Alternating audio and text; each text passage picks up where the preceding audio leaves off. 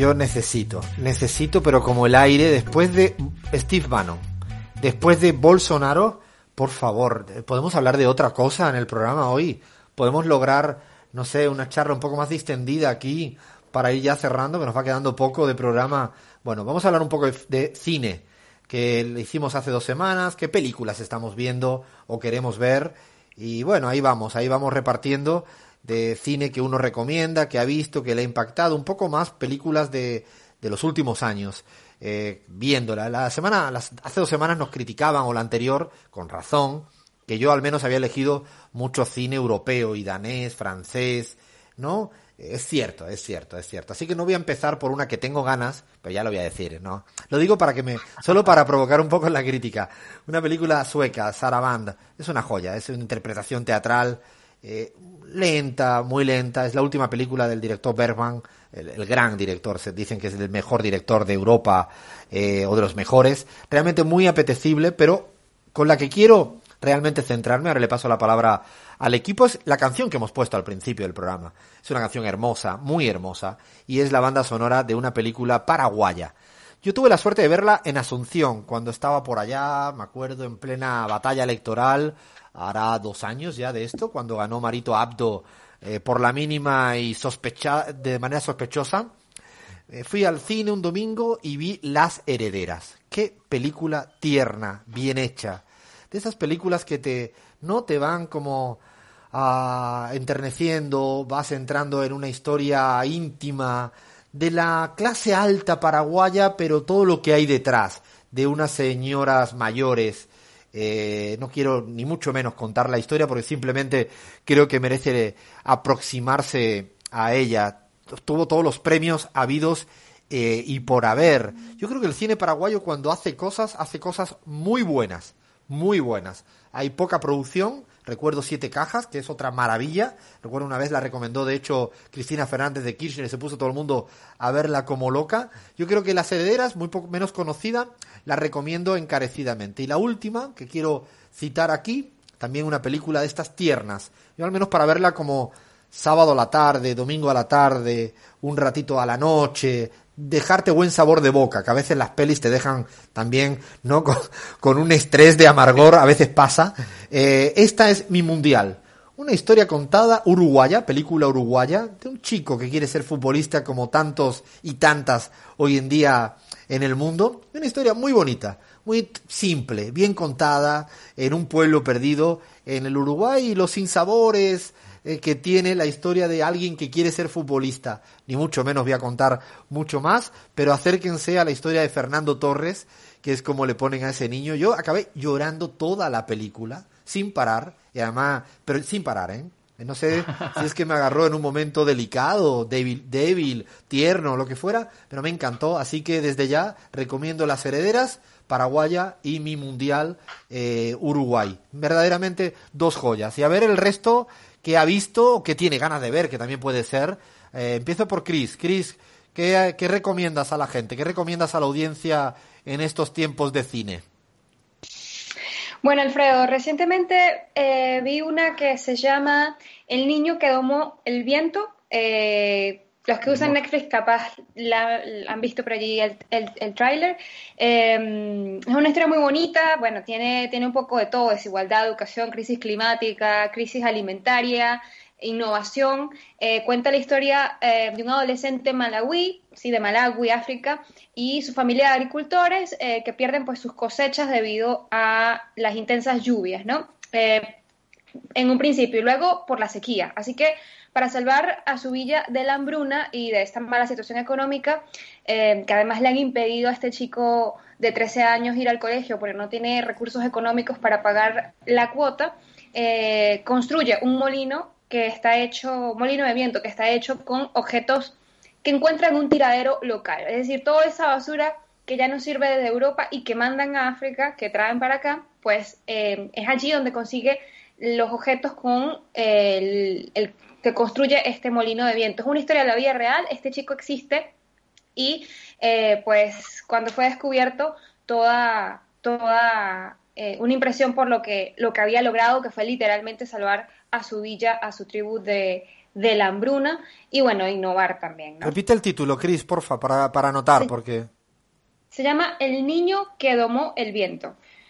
También te hace llorar, bueno, yo lloro con todo, pero es una película que también te, te mece entre esa ternura, la rabia de, de ver la injusticia y la esperanza de los que, bueno, obviamente soñamos con un mundo más igualitario. Y ahora me voy, bueno, ya esa me la noto, me dieron ganas, la vendiste más que bien, me dieron ganas de verla, quizá esta noche podría ser un buen plan. Y sí, yo también soy facilón a la hora de llorar viendo, la, viendo las pelis. Esto va a ser otra pregunta que le vamos a preguntar a la gente. Si se pone a llorar así, facilito, cuando se pone a ver una peli, ya vamos dos aquí de cuatro. A ver, a ver, Lean, ¿qué recomiendas tú de cine para este fin de semana que hayas visto hace poco? Alfredo, recientemente, más precisamente el año pasado, vi en, en 2019, vi una película que me gustó muchísimo, que se puede ver en Netflix sin ningún problema.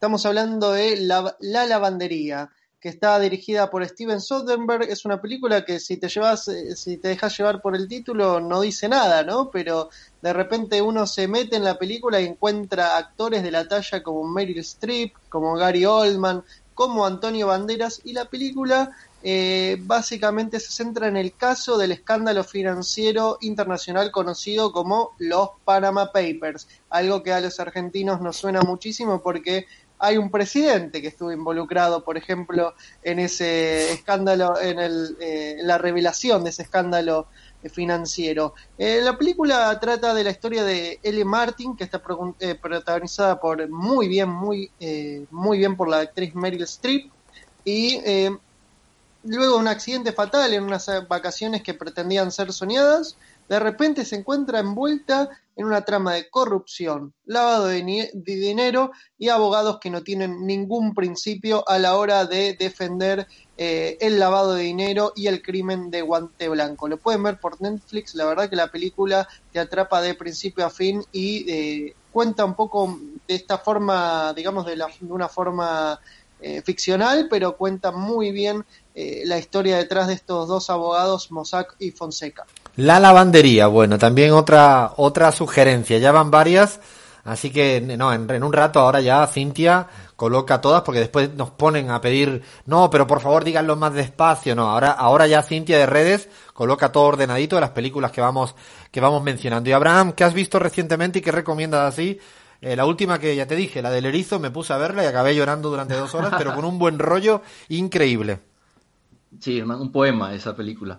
Bueno, eh, decirte primero que aquí en España Kubrick está de moda otra vez, ¿no? Porque Netflix ha subido a su plataforma El Resplandor y hay más de, más de un traumatizado después de ver la película de, Kubrick. Eh, de hecho, se hizo tendencia, me dio mucha risa, pero se hizo tendencia Stan Lee Kubrick, o sea que estaba mal eh, el nombre, pero fue tendencia nacional en España. Yo quiero recomendarles, compas, mucho una película que se llama Tres Anuncios en las Afueras. Es una película del 2018 eh, me parece que ganó un par de Oscars por la interpretación, sobre todo. Es genial y creo que viene muy bien ahora. repite este a Abraham el nombre, que, que lo, he escuchado, pero a ver. Tres, tres anuncios en las afueras. En inglés son es, Three Billboards, ¿no? Ganó un par de Oscars.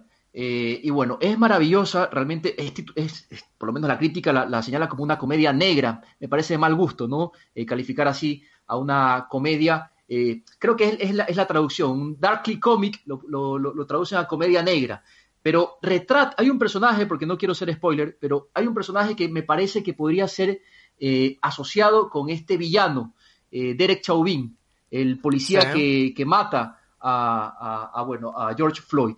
Este personaje es interpretado por este gran actor que ganó el Oscar, Sam Rockwell acuérdense de este personaje. Vean la película, tres anuncios en las afueras y pónganle mucha atención a la interpretación de Sam Rockwell, que eh, interpreta a un policía, un policía idiota, el arquetipo del policía norteamericano que tortura a personas afrodescendientes. Y bueno, la película va de una mujer que hace lo imposible por reclamar justicia por su hija que fue violada y asesinada. La policía no logra permear su, demanda de, de hacer justicia y la señora utiliza tres anuncios, estos carteles gigantes, ¿no? Eh, publicitarios y pone mensajes para un poco generar debate en esta pequeña localidad en la que vive. Es realmente eh, maravillosa la película, muy fuerte. Suena también bastante interesante. Ya ven que aquí estamos con ganas de compartir todo lo que vemos de, cine. Yo no sé cómo lo hacéis ustedes, eh, porque habitualmente, al menos en mi caso, el fin de semana dejo de ver serie. Es como me lo, me lo he puesto en toda la cuarentena. Uno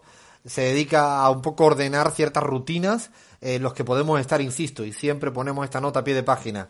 Sabemos que no son todas y todos los que nos escuchan, ni todas y toda la ciudadanía. Hay mucha gente que tiene que seguir en el día a día batallando. Los que podemos estar haciendo cuarentena, teletrabajando, estando en casa, yo al menos el fin de semana freno de ver series. Hoy tengo un dilema, porque estoy en el último capítulo en el último capítulo de la serie eh, Vagon Noir, eh, Varón Negro, que es de cine política francés, es una joya, ¿no? Imperdible. Realmente es una serie rápida, con cierto humor, muy profunda, para mí muchísimo más divertida y mejor que House of Cards. Ni, y que, ¿cuál era la otra danesa? Bro, eh, Brogen, ¿no? ¿Cómo era?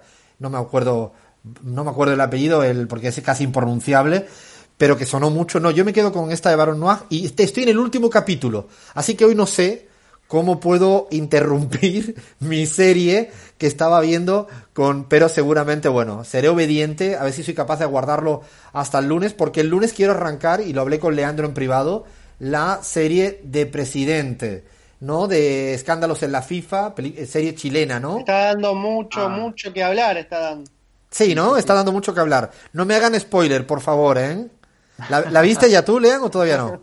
No, no, no, no todavía Yo no vi la el tráiler y me quedé fascinado, ¿ah? Además, el actor es el actor que hace de, del patrón del mal, ¿no? El colombiano este Parra, creo que se llama, que lo tengo ahí para la semana que viene. Así que esta semana, lo que este fin de semana, mucho, mucho cine. Yo creo que voy a, alguna de las que comentaron, no sé si alguna, así algún título que quieran decir más rápido, a mí me vienen algunos. Me vi una película argentina, Recreo, esta película para acompañar la tarde, interesante. Reflexiones sobre tres parejas, típico escenario de tres parejas que van y se arma un quilombo, pero linda. Como más suave, pero linda. Y la otra, dame, eh, cómprame un revólver, mexicana.